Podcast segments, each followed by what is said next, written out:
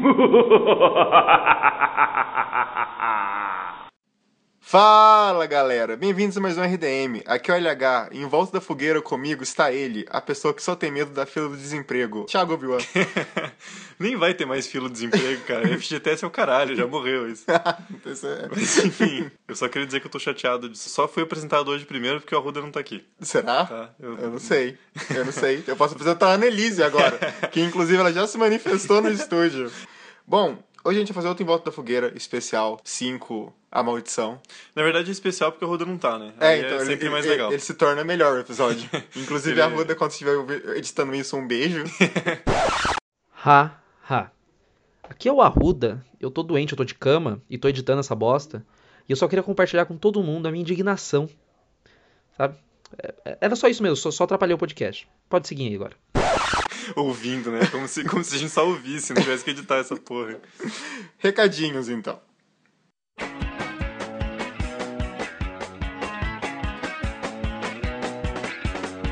Recadinhos rápidos essa semana. Só queria lembrar todo mundo de seguir a gente no Twitter, que é o RDMcast. E no Facebook é só procurar por República do Medo. Lá você vai ter acesso ao nosso grupo. E também você pode achar o link do nosso Telegram, que também tá no grupo. Que o pessoal lá é bem bacana, acho que vocês vão curtir, conhecer o pessoal que ouve RDM também. Além disso, nas nossas redes sociais você vai ficar por dentro de tudo que rola no RDM, inclusive o podcast, mais coisa que tá por vir. Bora pro episódio que todo mundo curte em volta da fogueira e faz tempo que a gente não fazia. Bora lá.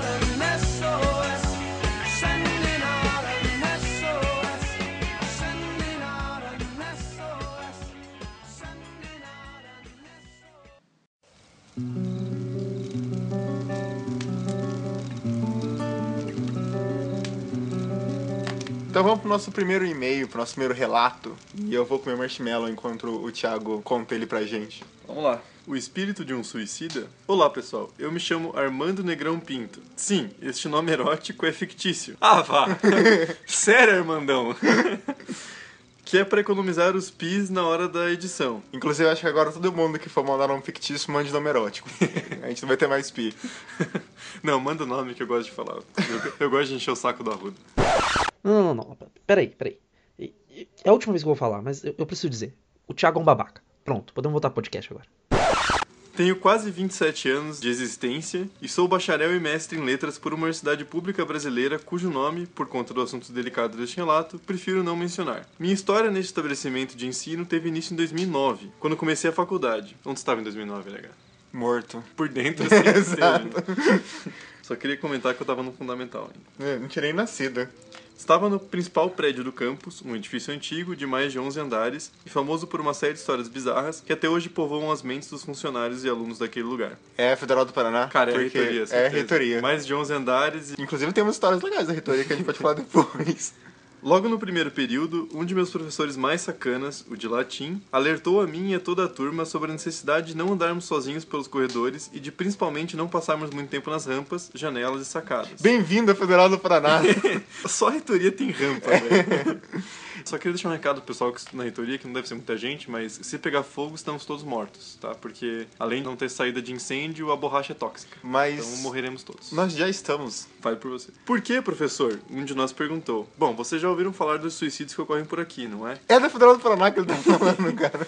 Então, há muitos espíritos que vagam por esses corredores, e como vocês estudam no turno da noite, é só um aviso. Nós rimos. Realmente achamos graças daquilo que, para nós, não passava de uma tentativa de nos amedrontar. Alguns de nós não sabiam da alta incidência de suicídios, mas os anos seguintes revelariam que, infelizmente, o alto índice de pessoas que pulavam do prédio não era invenção de nosso professor, que era ex-aluno daquela universidade. Inclusive, alguns amigos próximos tiveram desprazer de constatar isso de perto. Uma amiga minha tentou, sem sucesso, impedir que uma jovem desconhecida se jogasse do 12 andar. Ficou semanas sentindo culpada por isso. A menina pulou a poucos metros de distância dela. Já um amigo passava pelo térreo no momento exato em que outro incidente aconteceu, e ele, que ouviu um barulho muito forte bem ao seu lado, teve a infelicidade de ver o corpo todo estorcido no chão, em cima de uma enorme poça de sangue. Depois disso, ele ficou diversas noites sem conseguir dormir direito. Há diversas histórias estranhas como essas. Frequentemente, ficávamos sabendo que alguém, um funcionário, aluno ou visitante, isto é, alguém sem qualquer vínculo com a universidade, havia pulado de uma rampa, corredor, janela ou sacada daquele prédio. Inclusive ao caso caso de uma menina que pulou da janela de uma das salas de aula, depois de supostamente ter ficado muito aborrecida com o resultado de uma prova.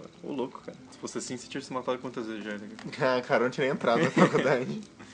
No ano de 2011, uma amiga minha, que embora eu tenha conhecido como colega de trabalho, era ex-aluno da mesma universidade, faleceu em um trágico incidente de trânsito no caminho do litoral de São Paulo. Naturalmente, eu fiquei muito mal com o ocorrido e depois demorei alguns meses para me recuperar. Estava visivelmente deprimido, beijo LH, um beijo.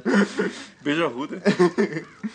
E meus colegas da faculdade, que sabiam do que tinha ocorrido, ficaram do meu lado para me dar apoio. Lá na universidade, por causa dos incontáveis casos de suicídio, as pessoas tinham o hábito de cuidar uma das outras, a fim de evitar mais mortes. Eu acho que não é reitoria mais. Eu acho que Quando alguém estava triste ou meio diferente, nunca era deixado sozinho por muito tempo. Cara, isso é meio que bom senso, na real, né? É, Sabe? Não sei se Mas, é, olha, pelo que eu sei, não, não- pelo menos na UFR não acontece muito bem às vezes o bom senso. Ele é ignorado. Pô, cara, cara, Armandão, tava, tava muito massa a tua escrita, cara, que você mandou um parágrafo de 200 mil linhas, cara. Para de ser chato. O cara é formado em letras. Ele Pô, pode. manda esse parágrafo, cara. Toma no cu. Parece Saramago, velho. Bem, meses se passaram e eu já estava começando a melhorar, embora não estivesse ainda 100%. Em uma sexta-feira à noite, perto do fim do semestre, eu saí de sala e fui ao bar. Não, nossa. Ó, tu falha, era banheiro. Caralho, isso é vontade. Isso é vontade. É, não, que eu tô pensando na sua vida de faculdade. É, sexta-feira à noite, né, cara? Feito pra isso. Em uma sexta-feira à noite, perto do fim do semestre, eu saí da sala e fui ao banheiro sozinho. Era época de prova, a faculdade estava mais vazia do que o normal, e depois de ir ao banheiro, fiquei em uma das rampas de acesso ao 12 andar, esperando uma amiga minha sair da sala para descermos juntos. Algum tempo depois, ela saiu, mas ficamos ali, fumando e conversando sobre a prova que tínhamos acabado de fazer. Filho da puta, o cara tava fumando lá dentro, velho. Você acha É bonito? você então, cuzão. É você que fica mandando a reitoria. Caralho, tá com cheiro de cigarro até hoje aquela porra daquele A andar. culpa é. Em dado momento, no entanto, eu comecei a ficar incomodado, com a sensação de que estávamos sendo observados. O local era um pouco escuro e constantemente eu olhava para o alto da rampa, de onde me vinha aquela sensação estranha, mas não havia nada nem ninguém lá, pelo menos não aparentemente. Comentei com minha amiga que revelou também sentir que havia algo de errado, de modo que estávamos prestes a terminar de fumar para descer.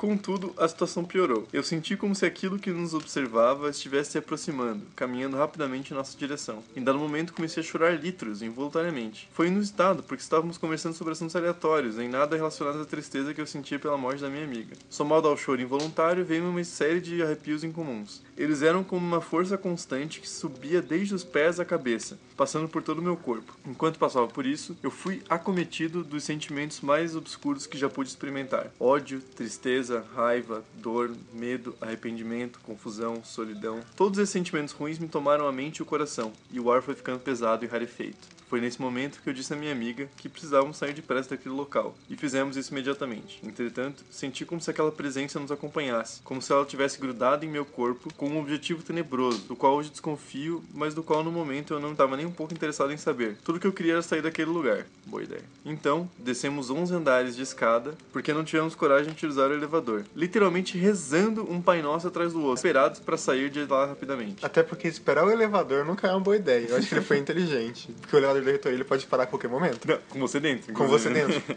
O que quer que fosse, aquilo nos acompanhou até a saída do prédio. Quando colocamos nossos pés do lado de fora, tudo que eu sentia desapareceu automaticamente. Foi como se nada tivesse acontecido. O nome disso é universidade, né? É, Você é, se sente sim. merda lá dentro, todos os sentimentos ruins, e quando você sai, né? É, Maravilhoso. Não sei se é tão maravilhoso assim.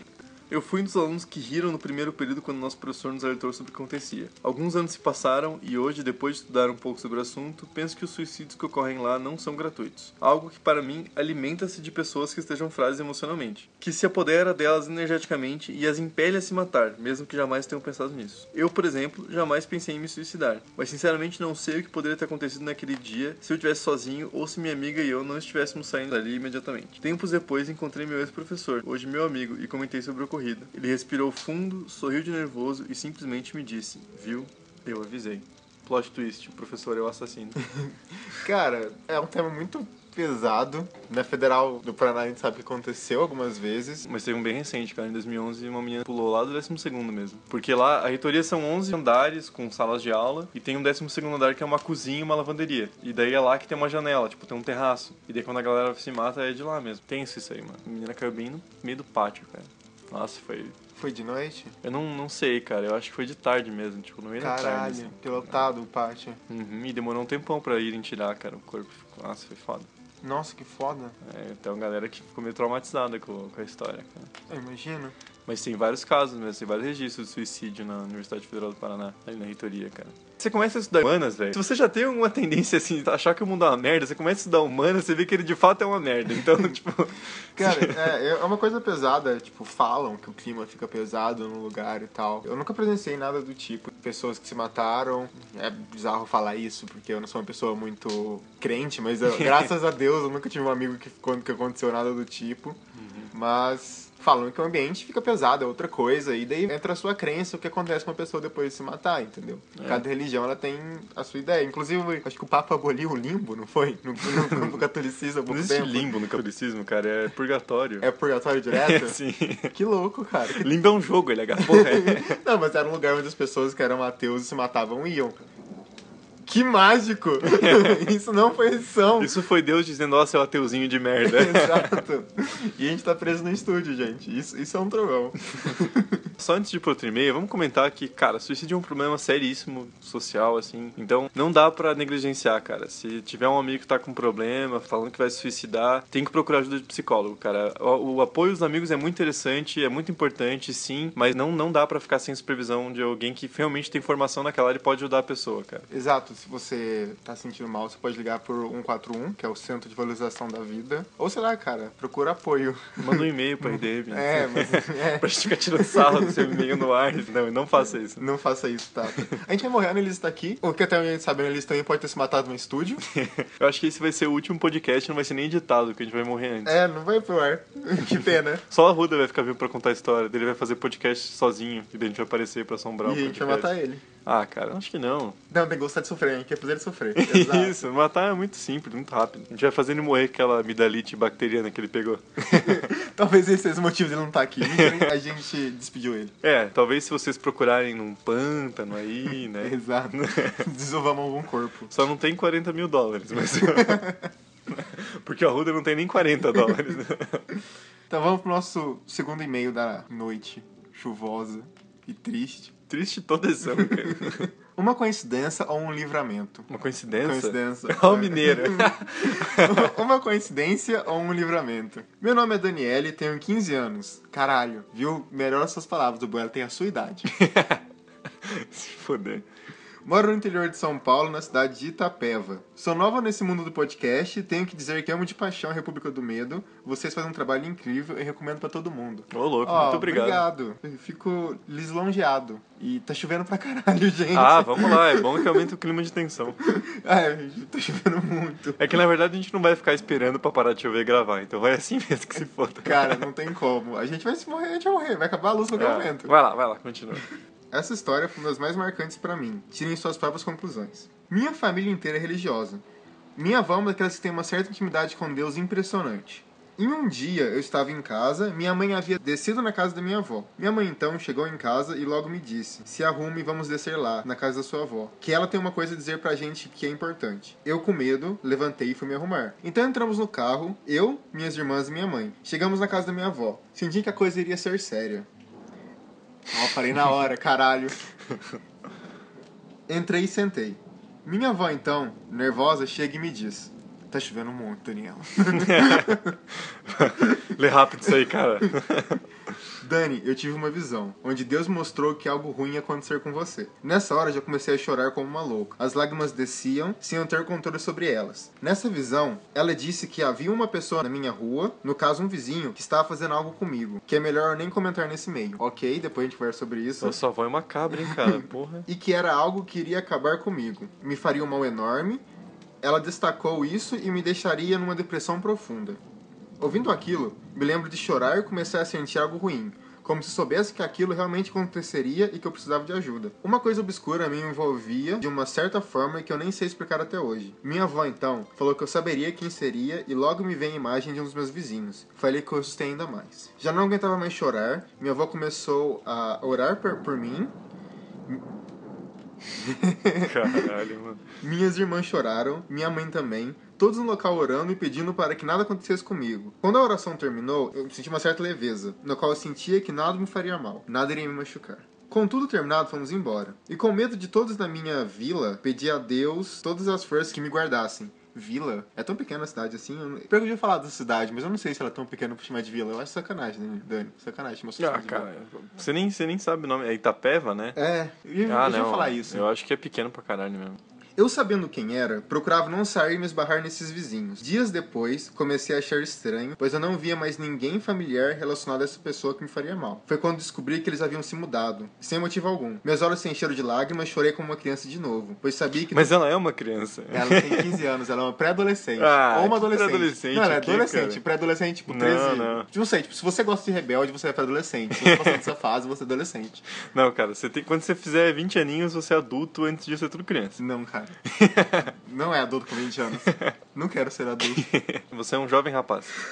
Voltando pro e-mail. Meus olhos se encheram de lágrimas, chorei como uma criança de novo, pois sabia que tudo ficaria bem, sem motivo. Tá. Graças ao livramento que Deus me deu. Queria deixar claro que tá chovendo pra caralho. Queria deixar claro que parece ser só coincidência, mas acredito que foi realmente minha fé e a fé da minha família que me salvou de algo ruim. Essa história mexe muito comigo na época que eu fiquei com tanto medo, mas nem sabia se ficaria bem. Desculpa pelo e-mail muito grande, agradeço pelo trabalho de vocês, vocês são demais, continue me fazendo feliz. Beijo, me desculpem pelos erros. Beijinhos. Beijinhos. O e-mail nem foi longo, não teve muitos erros, né, Legal? Não teve muitos avaliação? erros. Foi de boa, cara. Foi Faltou umas vírgulas, mas tá chovendo, eu não queria. Cara, Pô, é- cara, eu vejo o relâmpago, É. aí eu já começo a contar, tipo, 4, 5 segundos pra dar a trovoada, cara. Tá muito louco aqui, Inclusive eu mano. aprendi isso com Poltergeist. Curitiba é uma bosta, velho. Eu vejo o relâmpago, vejo a presença da Anabelle atrás de mim. O Thiago tá mais perto da porta, talvez eu morra antes. Mas eu queria falar do e-mail, é que, tipo, a gente já falou isso antes, depende da sua religião e tal. Obrigado, Daniele, pelo e-mail. É, exato. Mas eu sou ateu. Morre. Mas a questão é que, tipo, minha família, ela é bem espírita. Minha mãe, às vezes, tipo assim, ela sonha alguma coisa, tipo, olha, eu sonhei tal coisa, tal coisa, tenha cuidado. A minha mãe tem isso também. Entendeu? Eu acho que é uma coisa muito mais familiar e como a sua família é uma família bem mais religiosa, então talvez ela pode ser levada pra esse lado. O que é bom não ter acontecido nada, obviamente. Sim, A gente claro. fica muito feliz. Bom, a gente não sabe o que o cara queria fazer com você, mas Não, e também é uma questão psicológica, né? Se você Exato. realmente acredita com bastante fé, você ouvir uma, uma coisa da sua avó, com certeza vai te deixar preocupada e com essa carga emocional toda, né? E no mínimo é uma coincidência o vizinho tá se mudando bem na hora, né? é, no mínimo é uma Não coisa sei qual foi o lapso de tempo aí, mas é uma grande coincidência. Mas sua avó podia dar uma maneirada, né? No, no, no- não assustar os netos, cara. Puta que pariu, velho. Parece a esposa do Eustáquio, como é que é? É verdade. Do coragem. Do Coragem, caralho, mano. Mas é coisa de Maldade. vó, cara. Minha avó também, ela curtia contar umas histórias de terror. Ah, morava na roça, tal coisa. Ah, não, minha avó só me fala que eu não vou pro céu porque eu sou ateu, mas o resto ela fica de O boa. que ela tá certa, você não vai falar por muitos motivos, É, só isso mais é um. verdade, é só mais um. Nem quero também, deve ser chato pra porra. Desculpa se eu ofendi alguém. Com certeza eu ofendi alguém, mas.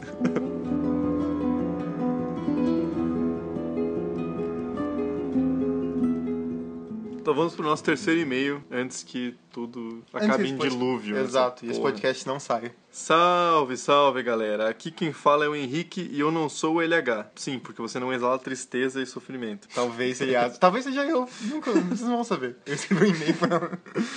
Isso, meu nome é Henrique e tenho 20 anos e sou de Recife, Pernambuco. É, não sou eu. Que bom, achei que era Recife, Texas. Caralho, que cara escroto. Caralho, que babaca, velho. Quem chamou você pra participar disso? Eu devia ter gravado com a Annelise. Não, só, tô, só quero dizer que eu roubei essa piada do Cinema Sims, que eu acho boa essa piada. Comecei a acompanhar vocês há um pouco mais de um mês e já ouvi todos os podcasts. Pô, obrigado, cara. Pô, valeu. Te agradece. Mas os antes que eu comecei a gravar não precisava ouvir, não. Sou apaixonado por terror, terror de verdade, e os podcasts que eu mais gostei foram os Em Volta da Fogueira. Acho que a sensação de estar ouvindo um relato chega a ser mais interessante. Daí, por que não mandar o relato de um acontecimento um tanto estranho que aconteceu comigo há uns meses? Então vamos lá. Eu sou bastante cético sobre todo esse tipo de coisa sobrenatural. Um brinde aos céticos. É, o Obi-Wan ele tem que se fuder, cara. Mas o que aconteceu, até hoje eu não consigo explicar. Em uma noite tranquila, só estava eu, meu primo e a mulher dele na minha casa. Estávamos no meu quarto ouvindo músicas no computador e conversando sobre qualquer coisa. Era umas 10 horas e bateu aquela fome. Aí chamei meu primo para ir em um restaurante que tem duas quadras depois da minha casa comprar alguma coisa. Nisso, a mulher dele ficou no computador ouvindo umas músicas de igreja. Gospel, né, no caso. É, música gospel. Gospel, gospel. Uma bosta. Nossa. acho ruim, acho chato. Nossa, coisa do capeta que lá. Nossa, eu já ofendi uma galera. Deixa eu ver o que mais eu posso falar mal. Não, o bandista não vou falar mal porque já, já sofre preconceito demais. Eu gosto de falar mal da maioria, entendeu? Eu gosto de falar mal do opressor. Demoramos uns 20 minutos e quando chegamos, ela ainda estava ouvindo as músicas e chamamos ela pra cozinha. Daí ela saiu do quarto e deixou as músicas rolando. Acho que não demorou 5 minutos e depois que ela chegou na cozinha, a gente escuta um barulho muito alto vindo do meu quarto, como se tivesse alguma coisa batida em algo de vidro. Lembrando que a mesa do meu PC é vidro. Saí correndo pro quarto e quando chego lá encontro as duas caixinhas de som e o um monitor virado para baixo. Olhei pra janela e tava fechada. Não Que? tinha mais ninguém na casa. nem gato, nem cachorro. Cara, tava virado pra baixo, assim, pro, pro É, tipo, vidro. caído, aham. E foi isso. Parece bastante clichê, mas foi exatamente assim que aconteceu. Até hoje meu primo não gosta de falar sobre. Bom, espero que tenham gostado, desculpem os- os erros e talvez eu mande outro e-mail comentando sobre uns sonhos em série que eu tive quando era criança. Sim, foram sonhos que eram meio que um capítulo em cada noite e teve até um fim dramático. Ok. Tenha uma ótima noite e Loctar Algar Friends. Não sei o que eu quis dizer com isso. É, eu não sei também o que você quis dizer com isso. Deve ser uma boa referência, mas eu não entendi. É, a gente, a gente erra às vezes A gente é também. inculto, cara. Nosso negócio aqui é só falar de psicose. Mas, cara, manda outro e-mail. Foi bizarro. Foi Satanás, velho. Satanás não gosta dessas músicas de, de, de evangélico, cara. Satanás fica. Ele fica lá no quarto, assim, tremendo, assim, tipo. Ah! o que me deixa mais puto é que ele tinha uma mesa no PC de vidro. Isso é Sim, errado. cara. Isso é errado. Pô, como é que você vai jogar LOL, mano? Você vai ficar puto, dar um murro na mesa, vai quebrar essa porra. É, já começa o erro aí, tá ligado? Mas é isso aí, cara. Se não tem cachorro, não tem gato, janela tava fechada, Satã é a explicação. foi o Pazuzu. Você não acha que foi o Pazuzu? Não, então, inclusive o Pazuzu é demônio do vento na África. Exato, cara. Então faz todo sentido ter sido ele. Ou foi ele ou foi a Annelise, cara. Não, tem Não, a Annelise é só nossa. A gente, a gente tem os direitos autorais sobre ela agora. Inclusive, ela gosta de latir. A gente criou o personagem Annelise já, né? Mas isso aí, Henrique. Obrigado pelo e-mail. Vamos pro nosso quarto relato, então. Olá, meninos. Meu nome é Tamires, tenho 27 anos, psicóloga clínica e sou de São Paulo. Tá aí um nome que eu acho bonito e pouca gente usa, cara. Tamires. Você que tá tendo. tá grávida, aí esperando neném, põe Tamires, cara. Tamires é bonito. Tamires RDM, coloca assim. é isso, claro, certeza. Põe Tamires da República. Conheci o podcast há pouco tempo e já me vi obrigado a escrever pra vocês. Oh, Mas você já ouviu tudo? Tem que ouvir tudo. Então, quero só inventar a regra. Tem que pagar pedágio, cara. Não é assim, não agora, é assim. caralho. Ouvi dois Rei vou mandar relato. Ah, Nossa, o cara deu uma gemida. pois estou amando e me divertindo muito durante o caminho para o consultório. Massa, a gente ficou feliz de saber que você tá curtindo. Um dia, após todos os episódios dos meus podcasts favoritos terem acabado, através de uma pesquisa despretensiosa no meu aplicativo, os encontrei. Comecei a ouvir desde então virou um vício. Não patológico, claro, eu espero. Vício patológico é só o nosso aqui. Heroína. é, crack.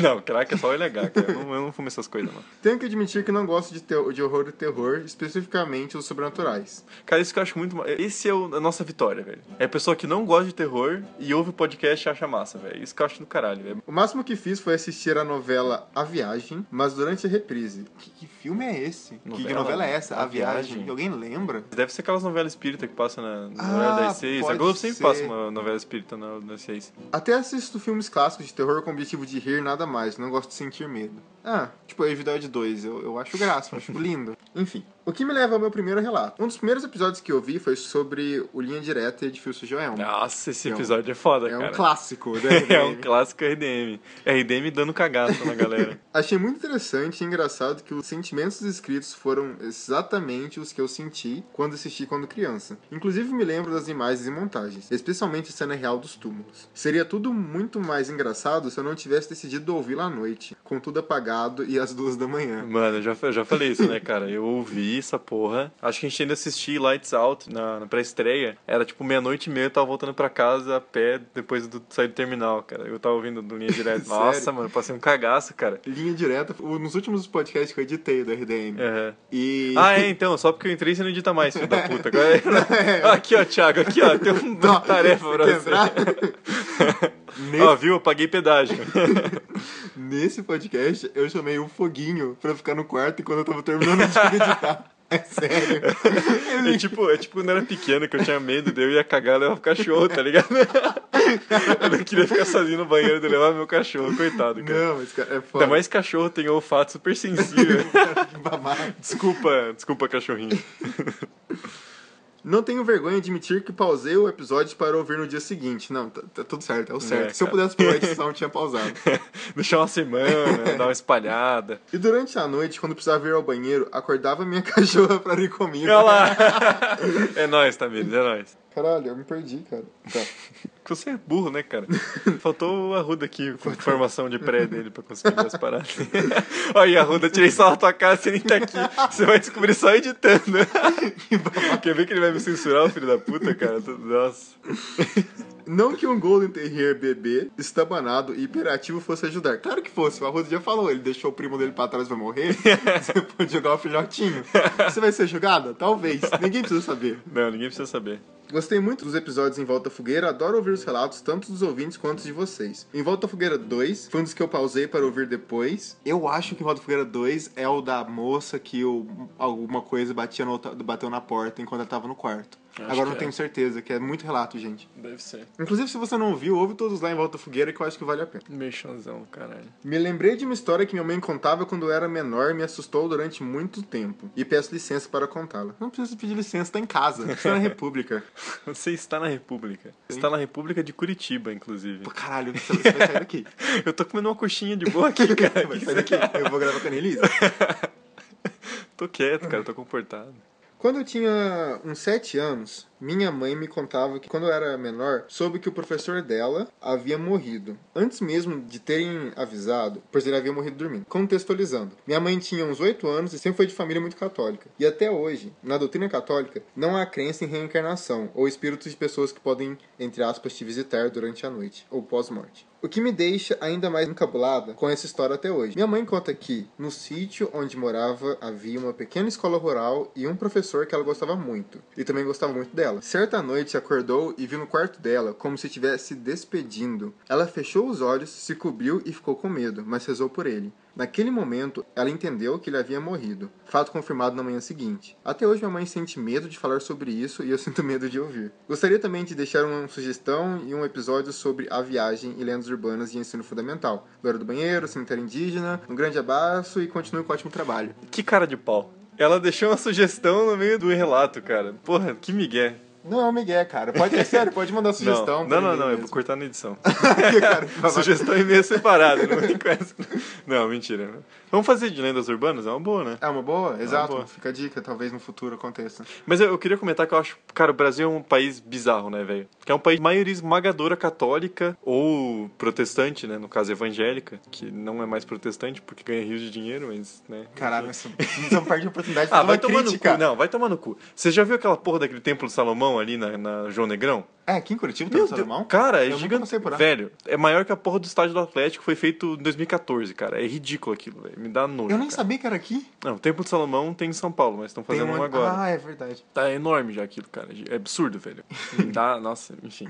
Respira. Mas eu acho engraçado que é um país, tipo, extremamente católico, que é o catolicismo mais heterodoxo que existe no mundo, cara. Porque as pessoas acreditam em tudo que o catolicismo condena. Tem vários elementos de espiritismo, de religiões africanas, e as pessoas adoram o Mas isso é legal, Cara, cara. onde já se viu colocar santo pra baixo, velho? Isso é a coisa mais pagã que existe, cara. Colocação pra baixo? Sim, virar de- o Santo Antônio de cabeça pra baixo. Cara, questão- isso, tenha certeza que tem um romano que fazia isso há dois mil anos atrás, cara. A questão de virar a cruz também. Sim, cara, isso é muito paganismo, velho. Eu acho, eu adoro o cristianismo brasileiro, Não, cara. Acho é muito engraçado. é, velho. paganismo não é necessariamente uma coisa ruim, né? Porque os filmes Sim, deram a opressão, sim. tipo assim, paganismo parece que a Linda Berta tá pulando é Parece que assim. paganismo vem atrelado junto ao satanismo, né? Exato. Tipo, nada a ver, assim. Mas a questão é que, tipo, eu já falei isso, acho que no primeiro Em Volta Fogueira, que quando eu era pequeno, eu vi meu avô. Isso é uma história que até minha mãe conversa comigo às vezes, mas, tipo, eu lembro da pessoa, eu não, eu não conhecia ele, tipo, ela nunca mostrou uma foto. Uhum. Eu sabia como que ele tinha morrido e o que tinha acontecido. E eu falei como que era a pessoa, minha mãe, tipo, meu Deus, você, você viu seu avô e tal. E eu conheço muita gente que fala a mesma coisa. Não que viu meu avô,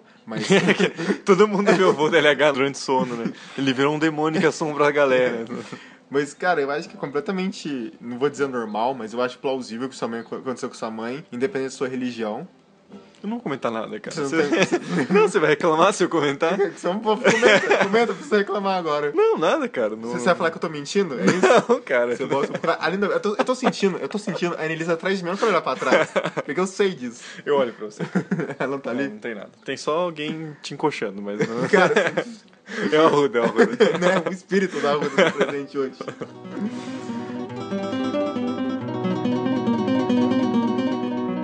Fala, galera. Eu sou a Duda. Calma, calma, calma. Isso, isso é mais um e-mail, né? Vamos deixar assim. Não, esse é um outro e-mail, relato. É outro relato. Ah, vai tomar no seu cu. Fiquei chateado agora. Não vou ler mais.